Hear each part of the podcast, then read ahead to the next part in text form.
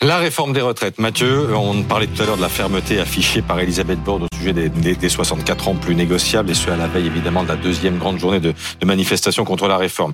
Il y a une autre petite phrase qui ce week-end a fait beaucoup euh, réagir, c'est celle prononcée par Gérald Darmanin.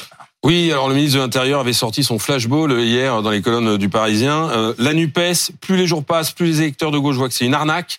La NUPES ne cherche qu'à bordéliser le pays. Et le ministre de l'Intérieur insisté. Il s'en est pris notamment aux amis de, de, de Jean-Luc Mélenchon. Monsieur Mélenchon et ses amis défendent une idée gauchiste, bobo, d'une société sans travail, sans effort. Alors c'est une attaque frontale euh, qui n'a évidemment pas manqué de faire réagir les premiers concernés. Écoutez Emmanuel Bompard hier sur BFM TV.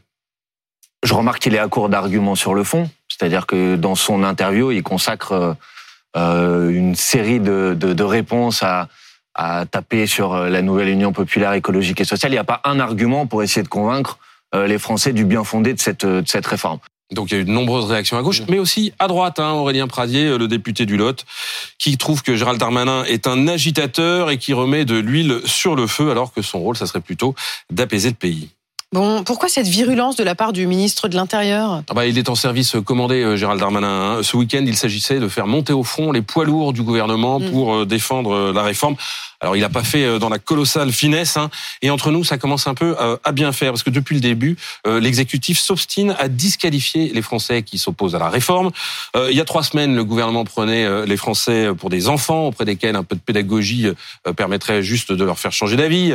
Il y a 15 jours, c'est le président qui traitait les opposants d'irresponsables. Il y a une semaine sur notre plateau, Olivier Véran, face à ses détracteurs, quand on le voyait euh, moucher comme un professeur, euh, Mathilde Panot ou Jordan Bardella, on avait un peu l'impression que les opposants à la réforme étaient des débiles tout simplement. Et puis les voilà aujourd'hui repeints, les Français qui s'opposent à la réforme, par Gérald Darmanin, en paresseux et en agitateur. Alors oui, oui, disons-le, il peut y avoir des arrière-pensées, il peut y avoir de la mauvaise foi, il peut y avoir de la démagogie chez les opposants à la réforme des retraites, bien sûr. Mais on peut aussi s'élever contre cette réforme sans être pour autant une feignasse ou un semeur de tourbe. On peut la, critiquer, la trouver injuste, inégalitaire, brutale ou les trois à la fois, sans pour autant être disqualifié pour s'exprimer, pour parler ou pour manifester. On rappelle au gouvernement que dans le dictionnaire, hein, une réforme, c'est une modification effectuée dans un but d'amélioration et que force est de constater que cette amélioration ben, se voit pas comme le nez au milieu de la figure pour euh, une grande partie euh, des Français. Alors avec ces petites phrases, le gouvernement choisit d'assumer le rapport de force au risque de fracturer mmh. profondément le pays. C'est un pari dangereux et risqué.